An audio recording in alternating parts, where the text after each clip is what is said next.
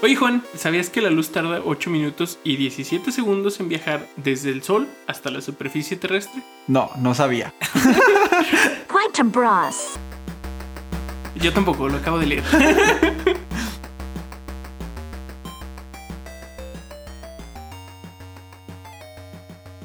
¿Qué onda, Dani? ¿Cómo andas? Pues bien, aquí valiendo madre como siempre. Pero bien, ¿tú qué tal? También bien, después de unas chevecitas ahí, todo tranquilo, ya como que tenía meses sin tomar, pero mira, ya me siento Mm. un poco entonadillo con dos cheves. Pues yo tenía como tres horas sin tomar, pero y bueno, a ti que nos estás escuchando, seguramente te preguntes quién chingados son estos dos o qué chingados están haciendo aquí. o, o- o ¿por qué nos estás escuchando? Sería la primera Sí. pregunta. Sería lo que nosotros responderíamos. Pero bueno, bienvenidos a Quantum Bros. Este es un nuevo podcast, un proyecto que llevábamos planeando desde hace un tiempo, Dan y yo, y que nomás nos hacíamos pendejos y no hacíamos. Que incluso podemos decir que ya había un episodio, aunque, aunque no había como el nombre del podcast, se supone que ya habíamos grabado un episodio hace más de un año y, y que íbamos a empezar el podcast en aquel entonces, pero nunca, nunca lo hicimos. Yo no sé si tú tengas guardados esos archivos, pero yo no Eh. los tengo. No, no me acuerdo ni dónde lo grabamos. No, lo grabamos en línea utilizando el software ese que habías descubierto tú. Bueno, esa plataforma El- es Zencaster. Ajá. eh. Y luego, o sea, yo me acuerdo que grabé localmente el archivo en mi computadora también, pero creo que te lo pasé y lo borré, o no sé. Sí, y yo lo borré porque es- es- está bien culero. Y luego duraba como mil horas. Sí, es que yo creo que esa vez, esa vez me acuerdo que dijimos que no había que hablar más porque ya teníamos, o sea, ya tenemos como media hora hablando, pero dijimos ya no hay que seguirle, eh, ya mejor hay que ponernos a grabar porque si no se nos va a ir el tiempo. Que extrañamente fue lo que pasó y ya llevamos aquí tres horas hablando y, y, pues no hemos grabado. Ya, ya, adiós temas, adiós este, todo lo que teníamos planeado. Yo creo que un poco los pilotos serían aquellos episodios que grabábamos para tu podcast, o bueno, al menos uno de ellos en el que hablamos como del universo Marvel y nos agarramos friqueando y peleamos porque Civil War era mejor que Black Panther o yo qué sé. Eh, y no lo es, pero, pero tú vas a seguir diciendo que sí y, y no vamos a salir de lo mismo. Entonces mejor eh, hay que explicarle a, a quien nos está escuchando qué es lo que está haciendo aquí. Es correcto. ¿Y qué está haciendo aquí? No sé, pero este es este nuevo proyecto, un podcast friki para personas frikis. En este podcast vamos a estar hablando como de películas, series, cómics, videojuegos, Mangas y anime. mangas y anime. Ah, perdón, yo solo pienso en, cómics porque ay, lo japonés como que me da hueva. No, pero está chido también. Pero- y, No. y yo creo que es lo que yo más consumo. Sí, de hecho sí. También está interesante eso porque tú consumes más como que ese lado japonés y yo consumo un poquito más del lado gringo. Aunque creo que tú consumes de los dos lados, pero digamos que Pues como nuestra área de especialidad. Se oye muy mamador eso, pero... sí, no, o sea, es- la tuya sería lo, lo japonés y la mía sería un poco más lo gringo. Pero sí, todas esas cosas que llamarían frikis, geek, ñoño, Eh, Eso es aquí. Este- virgen. Este, este, este lugar es tu hogar.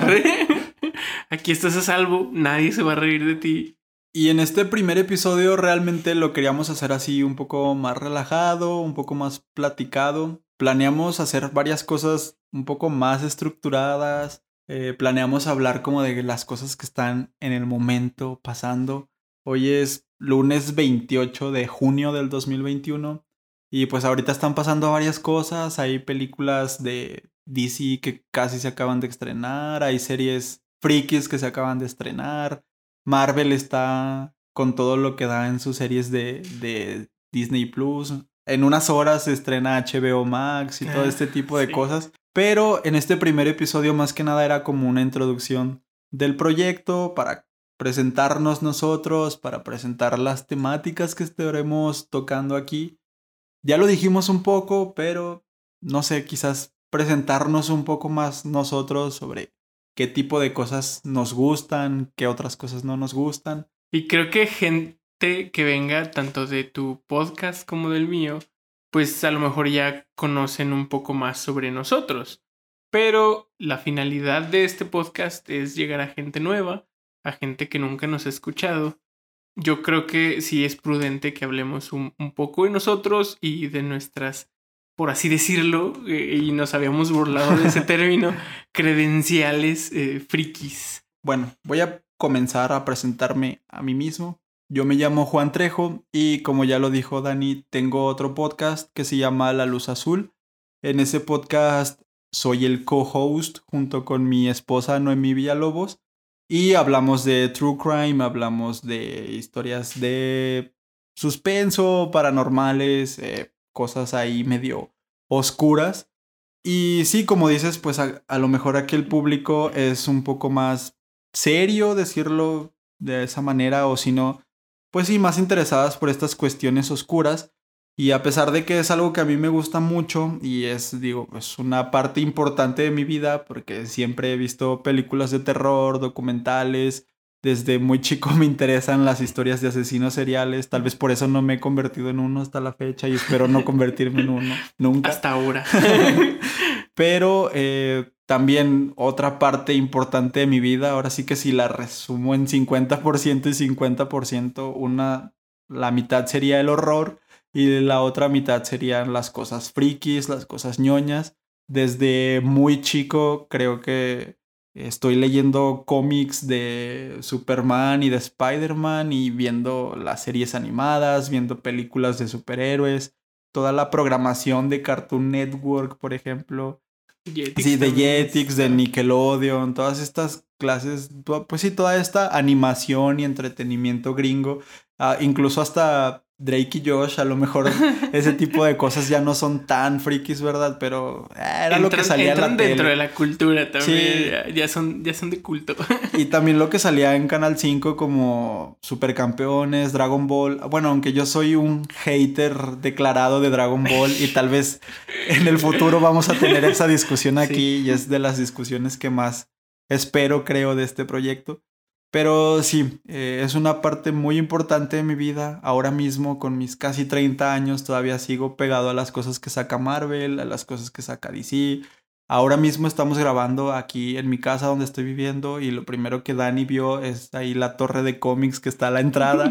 Entonces sí, sigue siendo una parte muy importante de mi vida. Igual ahorita hablamos un poco más específico de las cosas que nos gustan o no nos gustan, pero háblanos un poquito de ti, Dani. ¿Tú quién eres? ¿Qué te gusta? Pues yo soy Daniel Martínez y estoy bien guapo. Eh, eh, bueno, algunas personas me dicen Dani. En mi otro podcast yo me autodenomino Dan. Eh, no sé, no sé, no sé por qué empezó, este, pero pues soy un mamador. Yo, creo, yo creo que fue eso. Ándale, sí, también.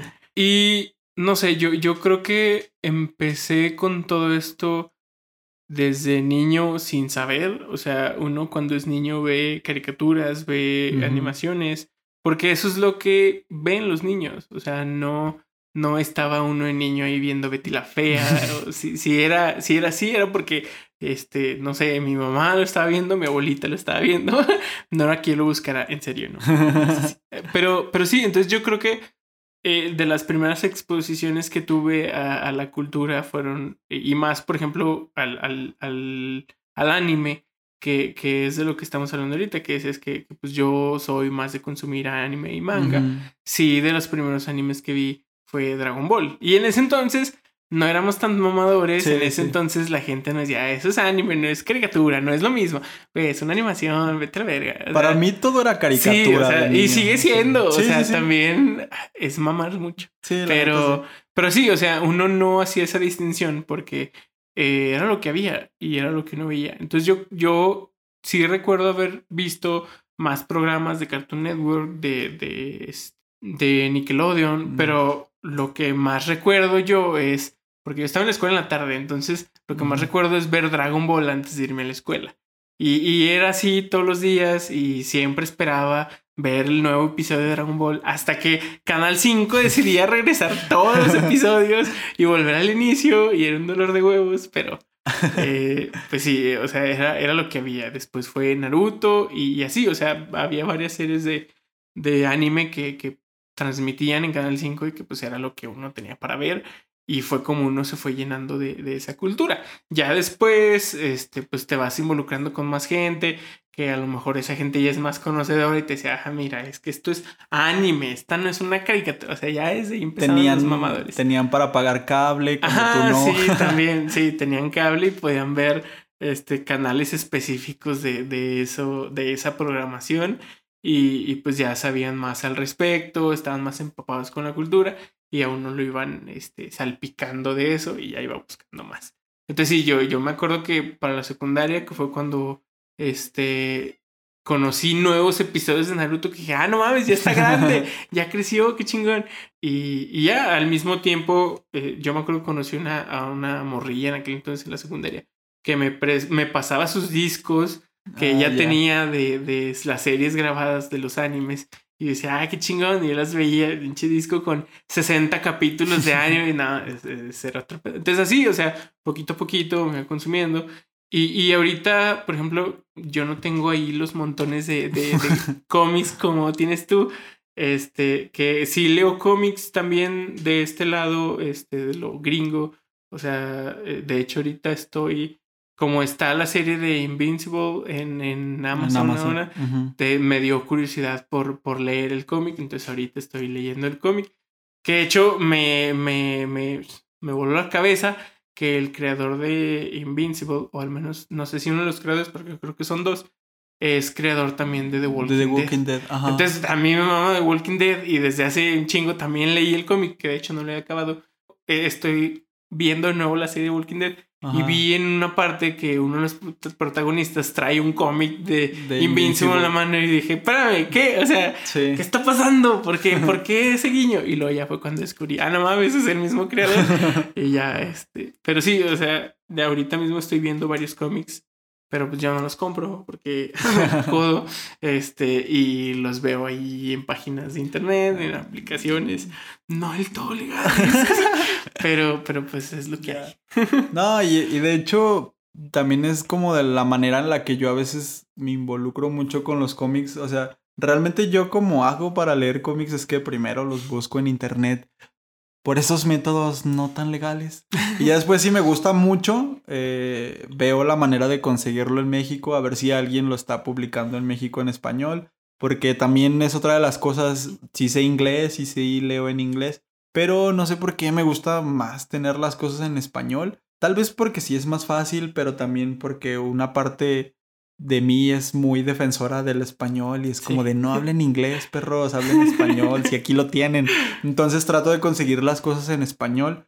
Cuando están publicadas en México, muchas cosas se publican en España, pero luego es muy, caras traer, muy caro traerlas para acá.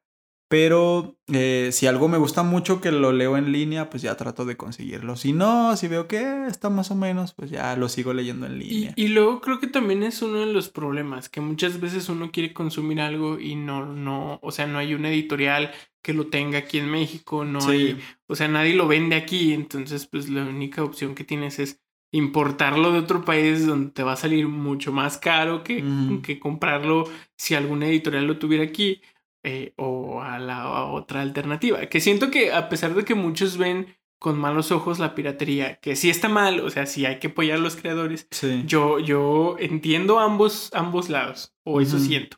Porque sí hay que apoyar a los creadores, porque pues se parten su madre en, en, en hacer su trabajo y, y pues al final nadie quiere trabajar sin que le paguen. Sí. Pero también entiendo el otro lado de que en, en años atrás cuando ninguna empresa traía algún cómic o algún manga o algún anime, la piratería era lo único que, que hacía que nosotros consumiéramos esos, esos productos. Entonces siento que al nosotros cada vez conocer más esos productos, aunque fuera por medio de la piratería, hacía que las empresas vieran que este mercado estaba este, deseoso de consumir su, su producto. Y eso, eso nos lleva mucho como al punto que precisamente teníamos pensado para este primer episodio, que es como el contraste cómo era ser friki hace unos años, cómo se juzgaba a las personas que eran frikis y como ahora es muy popular tanto que las empresas están trabajando para satisfacer esa necesidad friki. Y de hecho tiene mucho sentido eso que dices, porque por ejemplo, eh, recién en mi introducción acabo de decir que empecé leyendo cómics de Superman y de, y de Spider-Man. Pero estos primeros cómics que yo leí realmente no los entendía muy bien porque estaban en inglés y yo veía los dibujitos nada más. Esos cómics, como llegaron a mí, llegaban en cajas que enviaban familiares desde Estados Unidos. Enviaban tenis, enviaban ropa, que enviaban que una plancha para mi mamá y que cosas así. Y ahí perdidos eh, al fondo había dos, tres libritos con dibujitos. Y como nadie los quería, yo era el que los agarraba. Entonces así, el primer cómic que tuve en mis manos fue un cómic de Superman, que ahora mismo no recuerdo ni cuál cómic es. Seguro era como que el número 352 de una serie X, o sea, nada. Pero desde ese momento fue como que, ok, esto me interesa. Ya conocía, obviamente, porque también naces como que con el arquetipo de Superman, de Batman, de Goku, de todo Sí, ya tienen demasiados años en, existencia que ya es normal. Es de la cultura. O, sea, hay referencias en todos lados a ellos. Pero como que verlo en ese librito fue como que, ok, esto me gusta, esto me interesa. Y cada que llegaban esas cajas de los familiares de Estados Unidos, eh, siempre iba a buscar ese tipo de, de cómics. Y para ese tiempo, no recuerdo si en ese tiempo exacto ya había editoriales que trajeran cómics aquí a, México. Recuerdo, bueno, ahora que ya conozco un poco más del mundo editorial y de los cómics y todo eso, había una editorial que se llamaba Cómics Novedades o algo así, que traían cosas de, de Spider-Man y de Superman. Y de hecho también hay unas etapas muy curiosas en las que modificaban las historias aquí en México para que encajaran un poco más con el público y así. Y, también está curioso todo ese tipo de cosas. Pero antes era muy difícil consumir ese, ese contenido si no era por piratería. Y ahora estamos un poco más como saturados de todo ese contenido. Ahorita en México hay como que una una batalla por ver quién se va a quedar las editoriales, sobre todo DC y Marvel, que son como que las editoriales que más cómics venden actualmente en México, por personajes como Batman, Superman, eh, Spider-Man o Iron Man, pues son los personajes más queridos ahora por el público. Clásicos, se puede decir. Sí, y ahora, ahorita mismo, las licencias en México las tiene Televisa. Eh, las tiene Editorial Televisa con su división de cómics que creo que se llama Smash Comics, algo así. Pero Panini anda y como Panini también es una, una empresa multinacional y de hecho Panini publica muchos de estos cómics en toda Latinoamérica, en España publican casi todo lo de Marvel y ahorita Panini anda ahí peleando recio. Yo quisiera más que Panini se quedara con esas, esas licencias, porque Panini tiene muy bien estructurada su tienda en línea. Si se les acaba un tomo y se vende bien, lo vuelven a reimprimir y, y todo ese tipo de cosas. Y Televisa tiene un desmadre. A veces no hay distribución de Televisa. Yo por eso desde hace varios años dejé de consumir cómics de superhéroes. Bueno, más bien específicamente de Marvel y de DC, porque los tiene Televisa y no sabes si la serie de Spider-Man, que está bien buena, no sabe si la va a terminar de, publicar Televisa. Sí, porque si un día deja de vender, la van a dejar de publicar. Y es un, bueno, a mí se me hace un dolor de huevos estar comprando una serie y ya cuando va a llegar a cierto punto que, que, no sé, cerca del final o antes o de la nada y te lo cortan y ya no lo venden y qué vas a hacer con el resto. O sea, siento como que todo, todo lo que ya compraste pierde su valor. Sí. No, no, no, o sea, ya no puedes hacer nada con eso, no puedes completarlo. E, es como, bueno, a mí lo que me gusta de, de Panini, yo no he tenido experiencias con, con el lado de Televisa, pero con Panini, este, pues yo compré todo el manga de, de, de Gantz. Y la verdad es que una de las cosas que me gusta es que el precio no es exagerado, o sea, no, no es alto, es, perfectamente costeable y hasta tienen su, su siempre promoción de que después de tantos números que compras o después de tantos mangas que compras, el envío es gratis. Entonces, muchas veces tienen ofertas que también hace que uno pueda comprar incluso más tu consumismo. pero, pero sí, o sea, se va a terminar la publicación. Luego, en el pasado sí tuvieron sus problemas, pero creo que también es un poco sobre el mercado, porque cuando yo empecé más o menos a meterme en el mundo de los cómics ya físicos, pues fue cuando empecé a trabajar, más o menos hace como unos seis años, yo creo, cuando empecé a ganar mi dinero ya, que no tenía que ahí hacer malabares para poder sobrevivir. Eh, ya tenía un poco de, de ingreso para comprar cómics. En ese tiempo Panini creo que tenía muy poquitos años que había entrado a México. Y yo creo que al principio estaban ahí medio descubriendo el mercado, tirando a ver qué era lo que sí se vendía o no. Y recuerdo mucho que en esa época había muchas quejas de que no habían completado The Voice, la serie esta de Amazon, que ya, bueno, ya es serie live action. En ese tiempo eh, estaban publicando The Voice en, en, grapas, en, en números individuales. Y creo que sí la terminaron así como que a la mitad. Y yo veía mucho hate de parte de, de, de, la banda que compraba ese cómic. Pero creo que era porque no mucha gente lo compraba. Y ya después de años eh, decidieron reeditar e, ese cómic y lo publicaron en tomos eh, ya recopilatorios de pasta dura. Y por ejemplo, ya lo terminaron hace rato. Yo tengo, esa es la colección de The Voice que yo tengo, todos los tomos en pasta dura. Y bueno, a mí en lo personal, como yo los veo más como... A mí no me gustan las grapas, para empezar. A mí me gustan los tomos recopilatorios porque me puedo sentar a leer un rato y son como más de libreros, se ven bonitos, eh, no se maltratan tanto. Entonces, eh, a mí se me hace mejor ese formato de publicación en tomos recopilatorios, pero a lo que iba más que nada es como ese conocimiento del mercado. Y yo creo que en México actualmente se venden mejor los tomos. Por eso Panini casi ya no publica, creo que, eh, grapas más que las de Star Wars. Y será porque Star Wars es como que un fandom también bien clavado y como que ellos sí compran todo lo que salga de Star Wars y por eso pues ahí tengan sus grapas. y después, si ya salen cinco grapas, después Panini saca un recopilatorio. Y así, por ejemplo, Hace unos años hubo una serie muy buena de Star Wars de Darth Vader, creo, eh, escrita por un, bueno, un escritor muy bueno que se llama Kieron, Gillen. Y igual lo sacaron en grapas y cuando pasaban cinco o seis grapas, ah, sacaban el tomo recopilatorio. Y para personas como yo, pues es mejor comprar ya ese recopilatorio cuando salieron cinco o seis grapas. Y así vas conociendo el mercado. Panini sabe que Star Wars se vende en grapas y se venden recopilatorios, o sea, saques lo que saques se va a vender. Y a lo mejor The Voice pues no se vendía tanto. A lo mejor tú si eras el fan que estaba ahí cada mes, ibas a tu puesto de revistas por tu cómic de The Voice, pero güey, eras el único que compraba The Voice en Tampico o algo así, güey. O sea, entonces pues Panini necesita también ganar dinero pues de eso.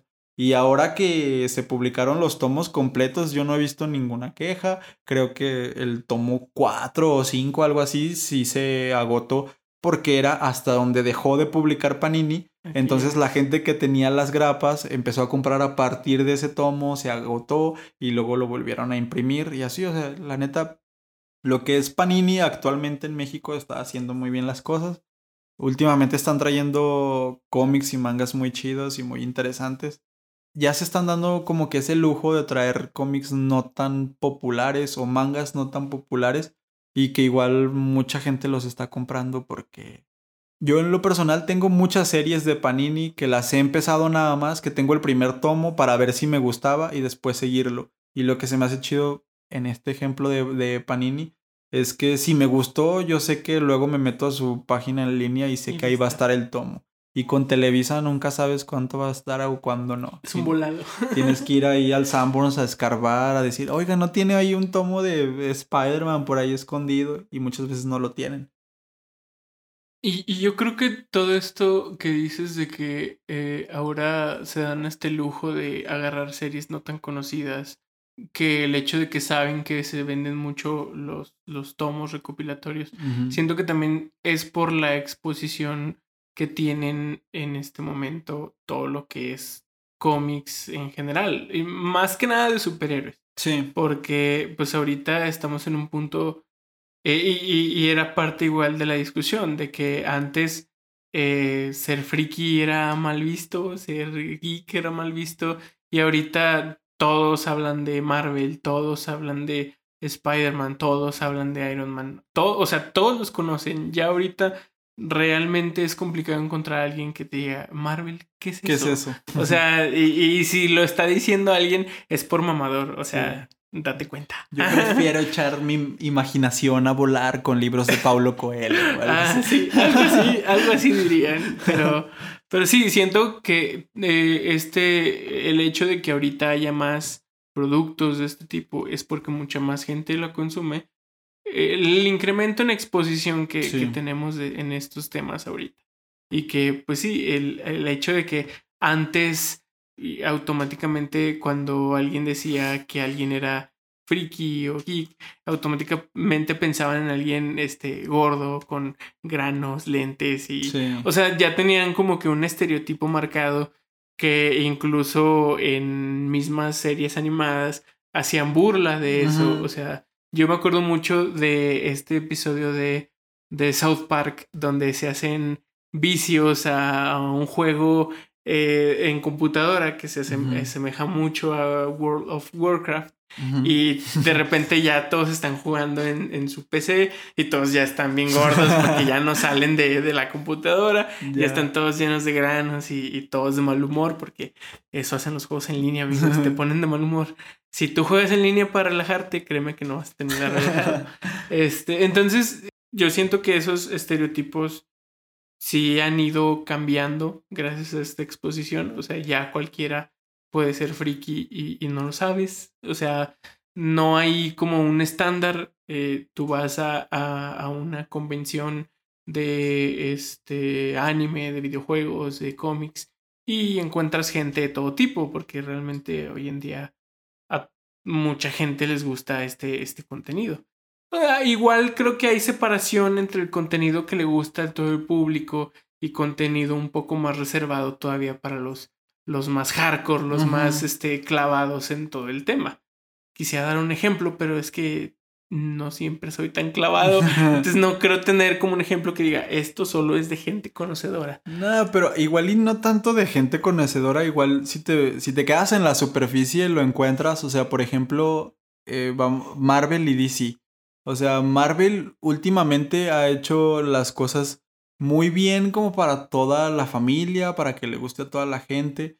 Eh, los niños ahorita están súper clavados con, con Marvel y los no tan niños también, porque de hecho a mí me encanta el, el universo cinematográfico de Marvel y estoy al día con las series y estoy también. esperando las películas. Y por ejemplo DC, aunque también me gusta, como que sí lo veo con otros ojos porque mm, a pesar de que soy muy fan de los personajes, he consumido varios cómics y las películas anteriores me gustan, como que sí voy buscando, sobre todo por ejemplo con lo último que ha pasado con Zack Snyder y todo este rollo, pues voy buscando referencias a los cómics, igual un poco de referencias bíblicas y cosas más lentas, cosas más pesadas, y yo sé que, por ejemplo, nuestros sobrinos que tenemos así, pues sí son muy fans de Iron Man, muy fans de Spider-Man. Y si les preguntas qué le pareció la última película de Batman, pues van, me quedé dormido a la mitad de la película. Sí. Y es que pues obviamente son públicos diferentes y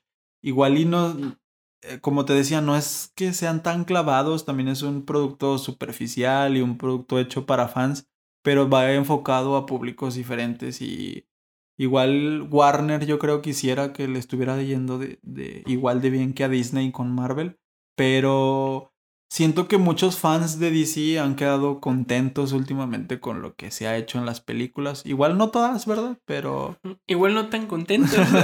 no, fíjate que yo de ese lado sí...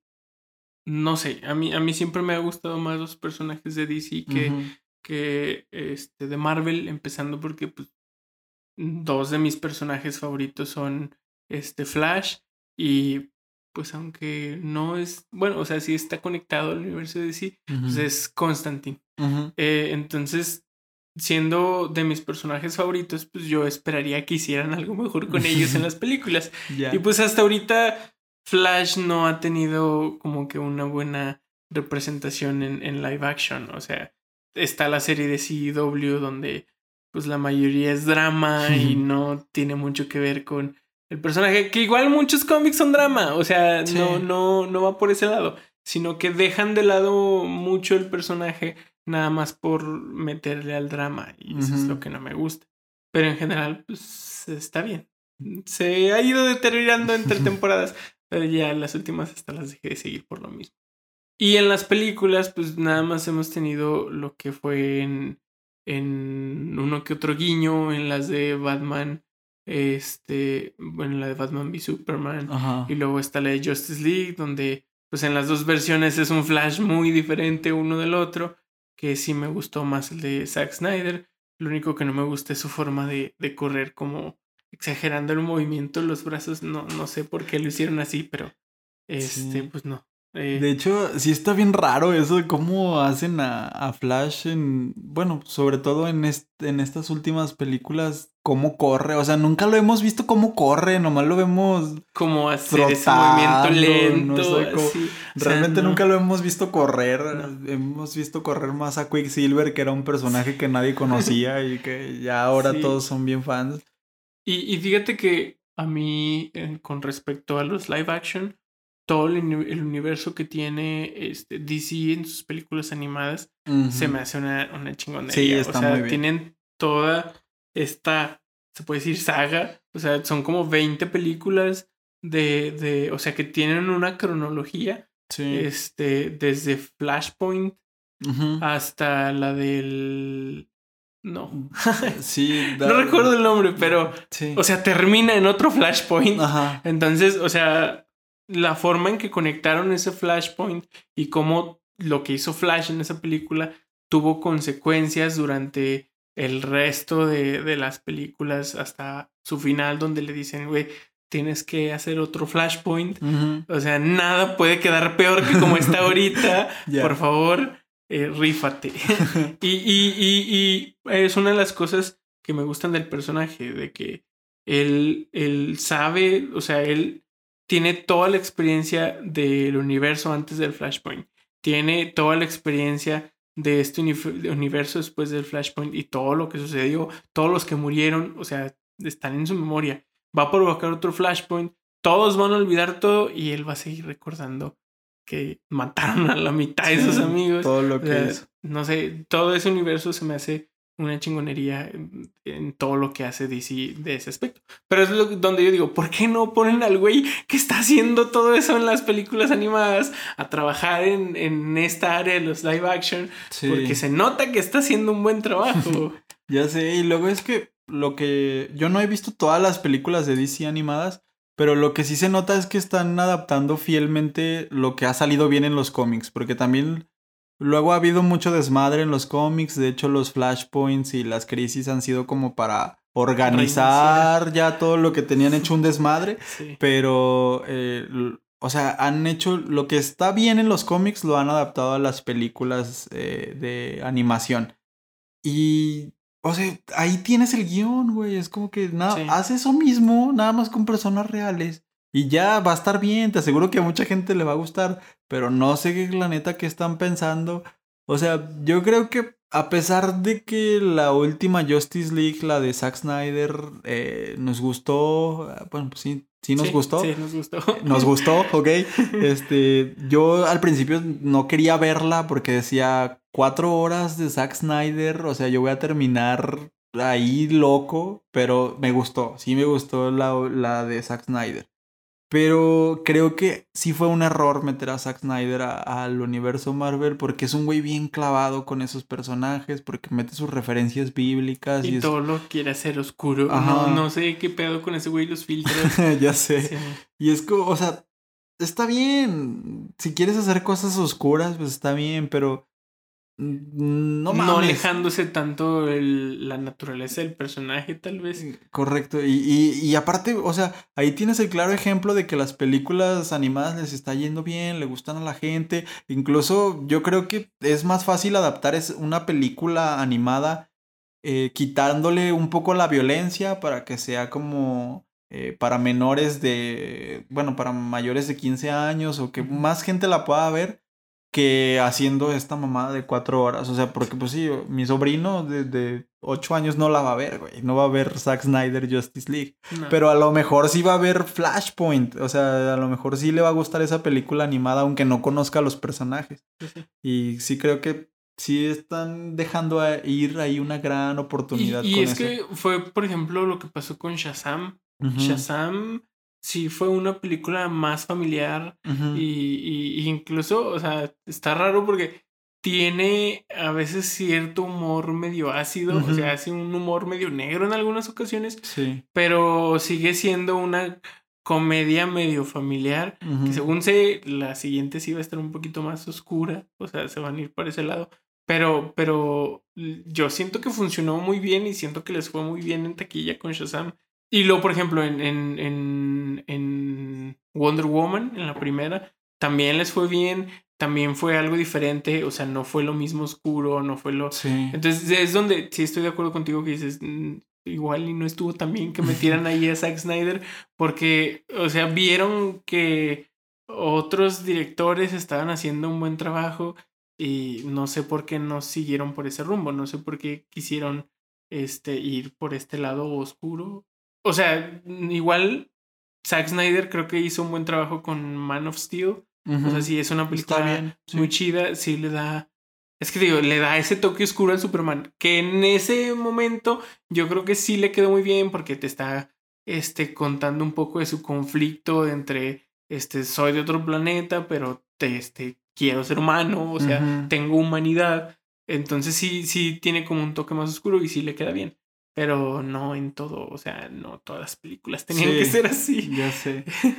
De hecho, y luego, por ejemplo, en esa de Man of Steel, yo siento que Henry Cavill era un, un buen personaje para iniciar todo un universo. Es un güey que puede llevar la batuta de varias películas. O sea, sí siento que esté como al nivel de carisma de a lo mejor de Robert Downey Jr. Bueno, Sí. a lo mejor, o sea, ya depende de gustos, pero siento que a nivel de carisma y de actuación, pues sí se puede comparar uno con el otro. Y si lo hubieran llevado por otro camino todo ese universo, igual hubiera sido mejor. Creo yo que sí.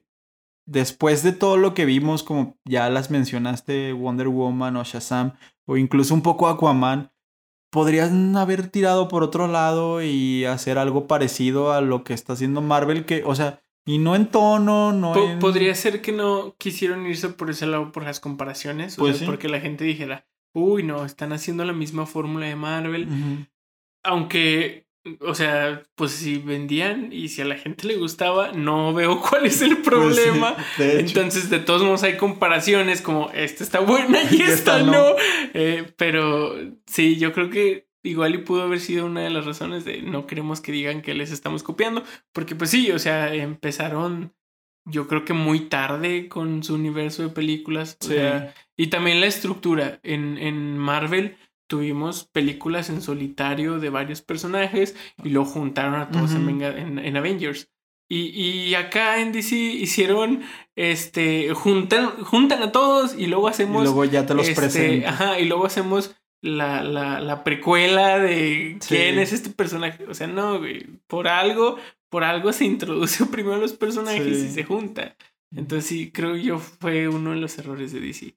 Una, una, por ejemplo, una de las comparaciones, o no sé, un punto que a mí me gusta mencionar es que mm, de DC realmente tenían todo con Justice League, o sea, tenían personajes que eran conocidos por, por un chingo de gente. Sí. Y, y del otro lado, por ejemplo, en Marvel me gusta hacer esta comparación porque son personajes totalmente diferentes, personajes que toda la gente conoce.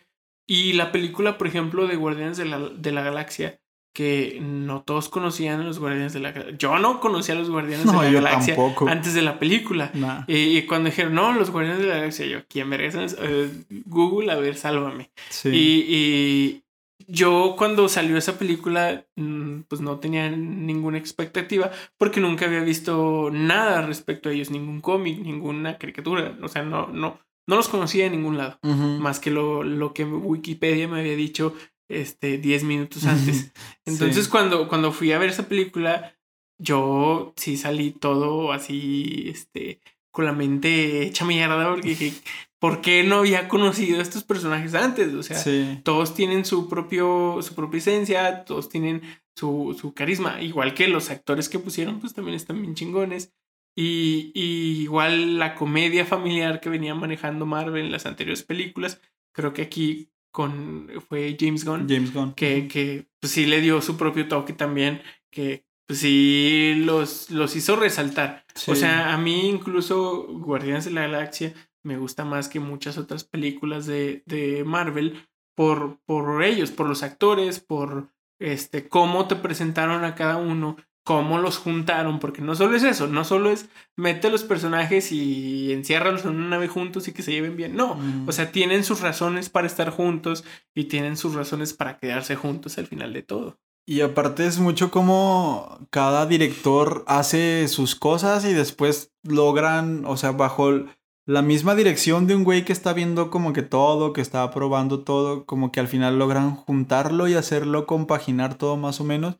O sea, por ejemplo, yo veí, yo había leído, bueno, creo que no es secreto de nadie, ¿verdad? Pero Zack Snyder estuvo muy metido con varias películas, con Aquaman, con Mujer Maravilla. Y aunque no era él el director, como que estaba supervisando, él dirigió algunas escenas, creo que hay unas escenas de acción de Wonder Woman que él dirigió y así. Y sí se veía como que querían hacerlo todo bajo el mismo tono que estaba poniendo Zack Snyder, que era el jefe. Y en Marvel fue más bien como que, güey, tú agarra esos personajes y hazlos a tu modo. O sea, yo en los cómics últimamente, como, como ya, ya te había dicho, tengo varios años que no sigo mucho los cómics de superhéroes. Sobre todo porque también es como que una y otra vez lo mismo. Y luego Sí. en México no sabes qué se va a publicar y qué no. Hay series muy chidas que no se están publicando en México. Y como que dejé de seguir mucho los, los personajes y empecé a seguir más a los autores.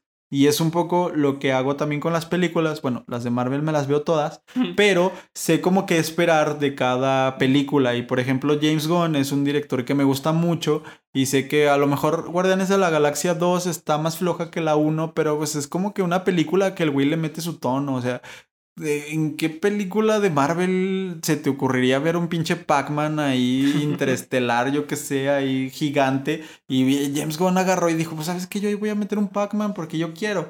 Y esos pequeños guiños como que se agradecen. Y en DC era como que todo, no, no, no, no, hazle Lo caso que diga Zack a Zack Snyder. Snyder. Y, y películas, por ejemplo, como Shazam, que no tuvieron nada de participación de, de Zack Snyder, pues se ve un poco ese tono y se ve... Ahí brilló por su ausencia. Y, y pues sí, o sea, la neta Shazam sí está, está muy chida. Shazam Y, me y gusta luego mucho. también estaban los problemas de que no todo lo que hacía Zack Snyder le gustaba a Warner. Que también siento que uno de los problemas que tenía Warner con sus películas era Warner. ¿no? O sea, Ellos metiendo mano para, no, sabes que esto quítalo. Que fue mucho del desmadre que se armó con la Justice League. Sí. Porque pues, sí cortaron mucho de lo que Zack Snyder este, metió. Que igual también él echó mucho su sopa de no, mi película era mejor. Esa que hicieron fue una cagada. Sí. Y así de, pues, ¿y luego? Y es que, o sea, sí es mejor, o sea, para uno como fan, creo que sí es mejor su Justice League, pero también, o sea, no era muy difícil superar la otra. Y no, y, y también, o sea, el hecho de que él dijera, no, es que la que yo había grabado era mejor. Y luego que cuando le dijeran, va, pues, este, preséntala. El güey grabó más de la mitad de lo que ya tenía. O sea, güey, pues no que ya la tenías. Ya la tenías O hecha, sea, sí. pues ya tuviste un chingo de tiempo para ver a la gente lo que no le gustó y lo que sí le gustó para sacar algo mejor. Sí. Entonces, también ese es Una- jugar con ventaja y decir, ay, gané por un chingo. Una vez leí un como una reseña justo cuando salió la Justice League, había leído una reseña en la que decían y se me hizo como que muy atinado, decían que pues a la Justice League de Zack Snyder hay que calificarla sobre 8, es como un un trabajo de recuperación cuando repruebas un examen y te dejan volver a hacer el mismo trabajo, pero ya no va a contar 10, ya va a contar 8. Y así hay que calificar a Zack Snyder porque realmente Estás haciendo la misma película, nada más corrigiendo cosas que ya sabes que estuvieron mal.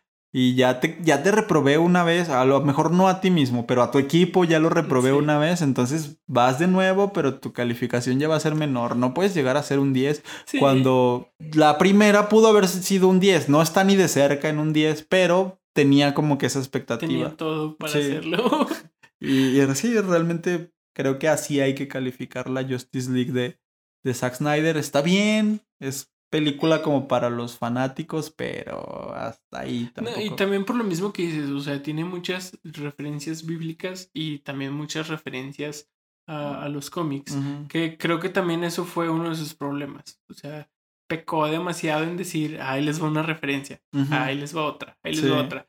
O sea, en, en por ejemplo, en, en- yo siento que fue uno de los problemas más grandes en Batman v Superman. Porque a mí me gustó la película por eso. Tenía demasiadas referencias a los cómics y decías, qué chingón. Y más a uno de los cómics más chingones que es el eh, Dark Knight. Dark Knight. Eh, eh, Pues sí, la Sí. Dark Knight de, de Frank Miller. sí. ajá. Entonces, sí, como ese es un cómic que a mí me gusta un chingo, entonces siento que por eso me gustó la película, porque tiene muchas referencias a ese cómic. Pero el hecho de que tenga esas referencias fue lo que hizo que a la gente común o a la gente que nunca ha agarrado ese cómic, mm, pues dijera, bueno, ¿y eso qué, qué tiene de... ¿Por qué le dieron suspenso en esa escena? ¿Qué tiene de interesante? Sí. Y uno así como, ah, no, ah. Entonces siento que eso fue una de las cosas malas de esa película. Y cosas buenas para los fans, pero cosas malas para el resto de la gente que pues, solo quería ver una película de Batman y Superman dándose en su madre. Y que es un chingo de gente más que los fans. O Sí, sea, mucha. Muchísimo. Sí, es, es eso. O sea, en el caso de Marvel, ellos le tiraron a todo el público y, y lo lograron. No sé si es darle mucho crédito, pero yo así lo veo. Gracias a esas películas de Marvel, es que ahorita la cultura de todo lo geek y todos los superhéroes más que nada está creciendo y creció como ha crecido en estos últimos años. Gracias a, a todos estos años de películas de Marvel que han salido. Y, y gracias a, a- a eso, a que pusieron como que ya el, el concepto de superhéroe en la mesa, o sea, ya es algo que está estipulado, ya no es una novedad, ya es algo que ya tenemos ahorita, ya los niños saben sobre superhéroes, la- los señores también saben que hay películas de superhéroes.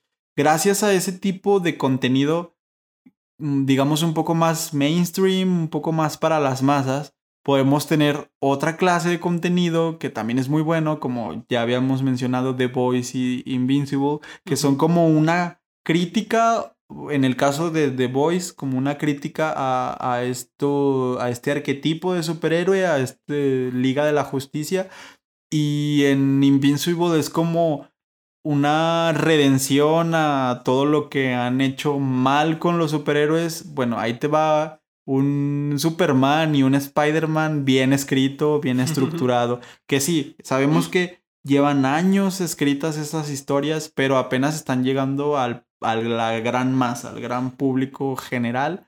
Entonces está muy bien que ya tengamos como ese concepto de superhéroes en la cabeza y ya podemos recibir ese otro tipo de contenido muy bueno como por ejemplo The Voice o, o- o Invincible, que son historias muy muy chingonas y que a lo mejor si no hubiéramos visto todo el universo Marvel, si nos los hubieran presentado en el 2007, pues realmente hubiéramos dicho como que, ay, ¿por qué este es. Superman toma leche de Materna. materna? ¿Qué Sí. pedo? Y, y- y fíjate que una, una comparación que, que yo creo que haría es Watchmen. O sea, Watchmen salió antes de todo este desmadre de Marvel. Y, y yo creo que sí, ya vemos muchos a los que nos gusta. Porque creo que lo que hicieron en esa película fue tal cual querer copiar todo lo que estaba en el cómic Sí. a la película. O sea, como no le cambien nada, háganlo todo cuadro por cuadro. Este, y, y a mí en lo personal sí me gusta, me gusta la Sí. película.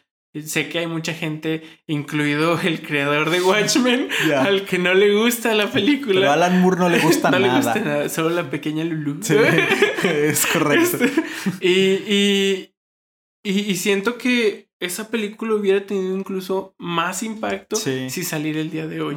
Porque en aquel entonces yo no conocía al Doctor Manhattan, yo no conocía a Rorschach, o sea, yo no conocía a ninguno de esos personajes, que de hecho hasta muchas veces los ves y haces comparaciones con los personajes tradicionales, porque es imposible no hacerlo. Es como dijiste ahorita, porque este nuevo Superman en The Boys hace esto. O sea, todos tenemos esa, esa comparación con otros personajes. Entonces yo sí lo veo así.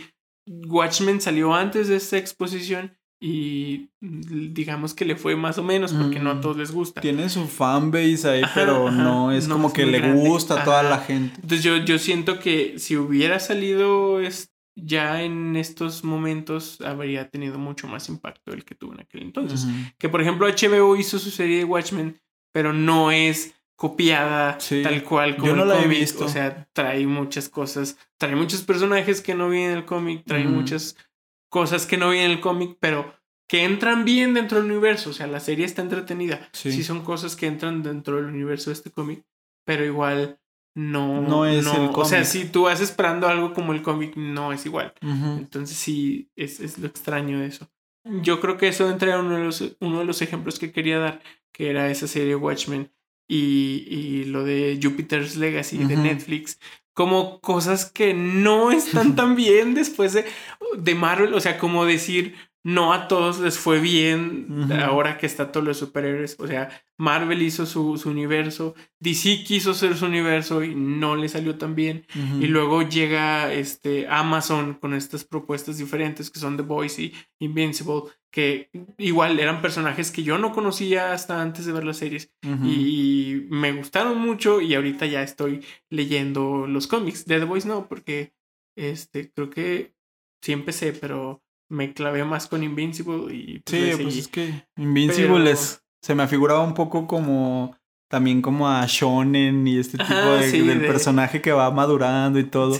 Y, y The Voice desde el principio es putazos, putazos. ahí, te va, ahí te va, El ver que hay más empresas eh, tirándole al lado de los superiores me, me gusta, o sea, está chido porque es más contenido que uno puede ver, es más son más personajes de otros cómics que uno puede este, conocer, pero luego también cuando vemos todo con ojos de ilusión y luego salen con cosas como Jupiter's Legacy Netflix, que ni siquiera lo he terminado porque está difícil de ver, o sea, cuesta no quedarse dormido. Y el cómic está bien chingón, o sea, realmente cuando anunciaron eh, Jupiter's Legacy, no sé si porque era Netflix y como, o sea, yo pues soy suscriptor de Netflix y veo muchas cosas. De hecho, a mí me encanta Stranger Things y es una de mis series favoritas de la vida. Eh, y yo creo que aunque la siguiente temporada esté así súper mala, a mí me va a encantar, me va a gustar un chingo. Pero como que en esa parte de la adaptación de los cómics y eso como que no confío tanto. O sea, por ejemplo, a mí, aunque no soy tan seguidor como del, del manga, o sea, un poquito, pero digamos que no es tanto mi fuerte. A mí me super mama Death Note y con su película fue como de Netflix, ¿qué le estás haciendo mi Death Note? No, mames. Y... cuando anunciaron Jupiter's Legacy fue como de que, nah, no la voy a ver. Ya valió madre. Y, a los días que salieron las reseñas fue como de, ay, qué bueno que no la vi. O sea, no he visto nada, no he visto ni trailers ni nada. Y por ejemplo, a mí me gusta mucho el cómic de Umbrella Academy. Y dicen que la serie está muy bien, la de Netflix, pero no la he visto por lo mismo, porque no confío en Netflix. O sea, cuando Netflix eh, eh, adapta uno de mis cómics favoritos, no confío en ellos a la chingada. Fíjate que yo, yo no he leído Umbrella Academy y eso que pues, yo soy fan de Gerard Way. Yo, yo también soy muy.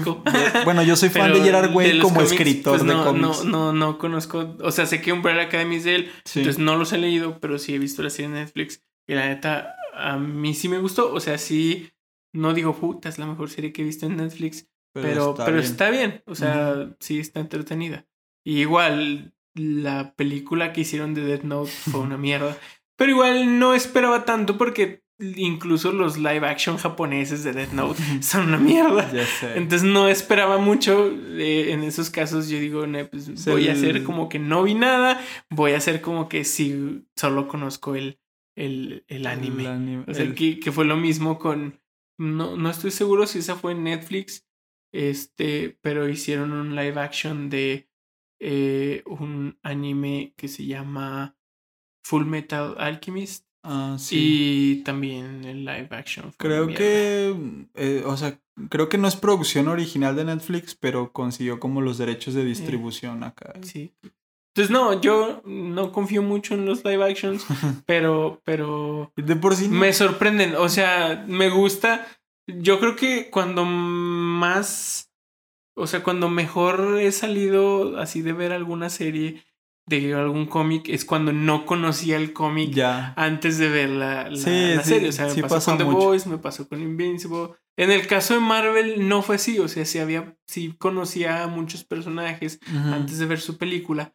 Pero lo que yo entendí en Marvel es que ellos están haciendo su propio universo. Sí, o sea, de mm, hecho, incluso hasta en los cómics se menciona el universo de Marvel como parte del multiverso. O sea, ajá. en los cómics de Marvel, pues, yo creo que es como también conocimiento de muchas personas, el universo eh, principal es el 616. Y, y dentro, cuando tocan temas del multiverso en los cómics, han salido personajes de las películas. O sea, a pesar de que yo creo que no era el plan original, ahorita lo están tomando están como, explotando. como si fuera otra tierra alterna lo que está pasando en las películas y al mismo tiempo está pasando lo de los cómics en otra tierra diferente. Entonces hasta esa, hasta esa forma como de solucionar ese tipo de cosas está interesante. Sí, y, y eso es lo que creo que mucha gente no entiende. O sea, mucha gente quisiera que.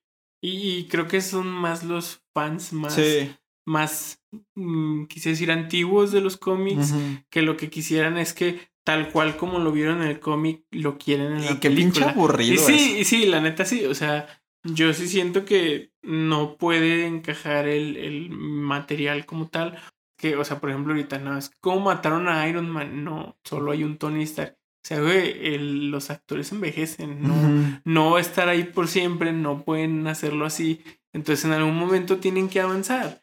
Y, y, y tienen que hacerlo como, como ellos se encuentren dentro del universo que ya tienen. No pueden sacarse algo de los cómics y meterlo como, "Ah, es que Tony se debe de morir así porque se murió en los En los cómics. así". cómics así. O sea, no, no pueden hacer eso. Porque nunca ha sido esa firma. O sea, nunca han hecho eso en unas películas. No pueden hacerlo de la nada. Sí, y, y aparte, o sea, la muerte de, de Tony Stark tiene todo el sentido dentro del universo Marvel y aunque tú veas al personaje, aunque seas fan del personaje desde los 70s o no sé cuándo nació Iron Man 60s, yo qué sé, y, y nunca hayas visto una película de Marvel y ves esa escena en la que muere, vas a decir, "Ah, es, ese no es Tony Stark. Pero sí, es el Tony Stark del universo Marvel. O sea, tiene todo el sentido. Tuvo sus altos, sus bajos, pero. O sea, yo creo que la evolución del personaje fue correcta hasta el punto que murió. Aunque yo también soy acá super hater de, de Iron Man y de Tony Stark UCM. O sea, su, su muerte fue la que tenía que ser. O sea, tú desde. Tiene todo el sentido todo lo que hizo y cómo murió al final. O sea, está bien hecho. Y, y sí, como dices, la neta que aburrido que fuera totalmente igual que, el- que los cómics. Para la gente que lee cómics es como que, pues voy a ver lo mismo que ya leí. Es como, no, güey, muéstrame algo diferente. Además, los guardianes del tiempo así lo quisieron. ya sé, está bien pinche loca la serie de, de Loki. Sí. O sea, es como que, no sé, no sé en cuántos cómics de Loki se estén basando, no sé si sea una historia como original, el screenplay o yo qué sé. Yo no, no he leído muchos cómics de, de Loki y la neta me está gustando un chingo porque no estoy entendiendo casi nada. No, y siento que en todas, en las tres series que han sacado en. Disney Plus de del universo de Marvel, han jugado mucho con el suspenso. sí, eh, de que, ay, ¿qué va a pasar? Sí. Uh, se acabó el episodio. Hijos, otra sí. semana. eh, que es una parte que me caga de tener que esperar una semana para ver un episodio. Ya nos acostumbró Netflix a, a ver toda la todo temporada. así en un día. Entonces, eh, sí han jugado mucho con el suspenso. Y con, o sea, con, el- con eso de, de poner un episodio por semana y, y con el hecho de cómo van desarrollando la historia. Sí, sí me ha gustado, aunque siento que muchas cosas que han puesto en las series son como cosas muy flojas, a lo mejor, de resolver errores que tuvieron en las últimas Ya. películas. Sí. Pero yo creo que eso lo dejamos para otro episodio Sí. porque nos vamos a, a- Sí, sí, sí. a ir demasiado con eso.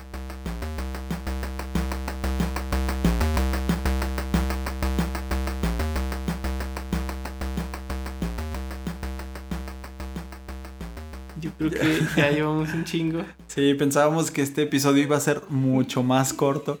Pero bueno, así se pueden dar un poco la idea de cómo van a estar así los temas. De hecho, hay muchas discusiones. Eso es lo que me gusta mucho también como de hacer este proyecto con el Dani, porque en muchas de las cosas no estamos de acuerdo y aquí va a haber putazos. Sí, vamos a dejar del micrófono, el micrófono de lado, nos vamos a parar de las sillas y nos vamos a agarrar chingadazos. Igual con el micrófono prendido para que se oigan ahí los madrazos. Sí. Entonces, ahí esta fue como una probadita más o menos de los temas que nos gustan. Nos fuimos mucho por Marvel y DC porque son temas pues que abarcan mucho. Pero en el futuro vamos a tener otros episodios más enfocados como que a una serie en específico para no irnos por las ramas. Sí. Y vamos a tener más manga, vamos a tener anime. Eh, o sea, yo, aunque no sea yo muy conocedor, yo también soy súper fan de Full Metal Alchemist. Este, sobre todo del anime, me gusta un chingo y ahí tengo el manga y prometo leerlo muy pronto. Mm, No lo he acabado, pero, Después de que me vaya hoy, ya no lo vas a tener. eh, pero sí, o sea, soy muy fan de muchas, o sea, de cosas específicas japonesas me gustan mucho. Ahorita mismo estoy leyendo mm, Buenas noches Pum Pum o, o Yasumi Pum Pum, que también es manga súper mítico y que está publicando ahorita Panini. Y así, o sea, vamos a tratar de traer temas de lo que está pasando ahorita, como las series de Marvel, las películas de, de DC y todo esto. HBO que ya llegan ahorita. Ah, ya Ya vamos a ver, contratarlo. Pero eh, también vamos a traer cosas así más de, de nostalgia, de la infancia y así para aquí aventarnos un- unos rounds, unos cuantos rounds. Sí, igual si acabas Invincible, podemos hacer el siguiente capítulo de eso. Si no, nos podemos eh, aventar de una vez el tiro de, de Dragon Ball. Ya sé. Pues ya, ya veremos. En, en ese tiro lo que sí sé es que yo voy en desventaja porque a todo mundo le gusta Dragon Ball y Así porque no me acuerdo de casi de nada. Lo- mira, antes de que comience ese tiro, voy a decir que yo solo recuerdo a los dos mejores personajes de Dragon Ball, que es Trunks del futuro y que es el Gran Saiyaman. Son los únicos dos personajes que valen la pena. Todo lo demás me vale verga. Que este va a ser un debate muy enriquecedor, eh, lleno de cultura. Ok, pero bueno, este tipo de cosas son las que van a estar escuchando en estos episodios. Vamos a tratar de estar publicando semanalmente, aunque pues vamos a tratar. Sí, a tratar. ya después veremos. Y- Igual yo creo que no, no mencionamos este que el, el dato principal, el dato, bueno, el dato científico, entre comillas, del inicio, este, era porque, mm, dado que el podcast se llama Quantum Bros, eh, puede que alguien por ahí en Spotify vea el nombre de, de Quantum Bros y diga, ah, un podcast de ciencia. Pues, pues no, o sea, como, como ya viste, no es un podcast de ciencia. Pero dijimos, ¿por qué, por qué no incluir al menos un dato al inicio para que el que llegó aquí por error al menos no se vaya sin nada? Y Sí. si era algo que ya sabía, pues, pues ya, o sea, no, no exijas más, ya, ¿qué más quieres? Ya, es nuestro mejor esfuerzo, ya. Es, es nuestra aportación para la comunidad, comunidad científica. Así que ya. Entonces, pues muchas gracias a los que estén escuchando este pedo. No sé cuántos sean, pero ojalá sean varios. Si tienen alguna recomendación de algún tema, alguna serie, alguna película así más o menos de, de este tipo de temáticas, son bien recibidas. Estamos en Instagram y en Facebook como Quantum Bros. Ahí nos pueden estar dejando sus recomendaciones o si no a nuestras redes sociales. Yo estoy en Instagram como soy Juan Trejo y en Twitter también. ¿Y tú, Dani, cómo estás? Yo en ambas estoy como Dan Martínez MX, porque pues obvio de México. por si había duda. no, eh, eh, es que ya había muchos Dan Martín. Eh, y, y ya. Sí, en ambas también. Nada, pues aquí vamos a estar hablando de este tipo de cosas. Les digo, en episodios futuros vamos a estar más específicos sobre alguna cosa para dedicarle su tiempo y no solo debate abierto. Pero también están chidos este tipo de pláticas así más abiertas. Y también es un pretexto aquí para estar hablando con el Dani, que luego el güey no me hace caso. Ah, no es cierto. Pero está chido porque incluso hay muchas cosas de las series y de las películas así que queremos hablar. Y últimamente ni nos hemos estado hablando para poder tratarlas aquí en el podcast. Así que va a haber mucho contenido por aquí, espero, creo. Pero bueno, Esperamos. ok, Y nos- también ojalá que no duren tanto.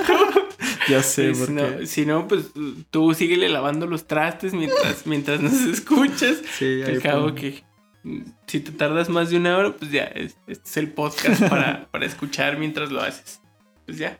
Sí, ya sería todo. Nos escuchamos en el próximo episodio y nada, gracias. Gracias.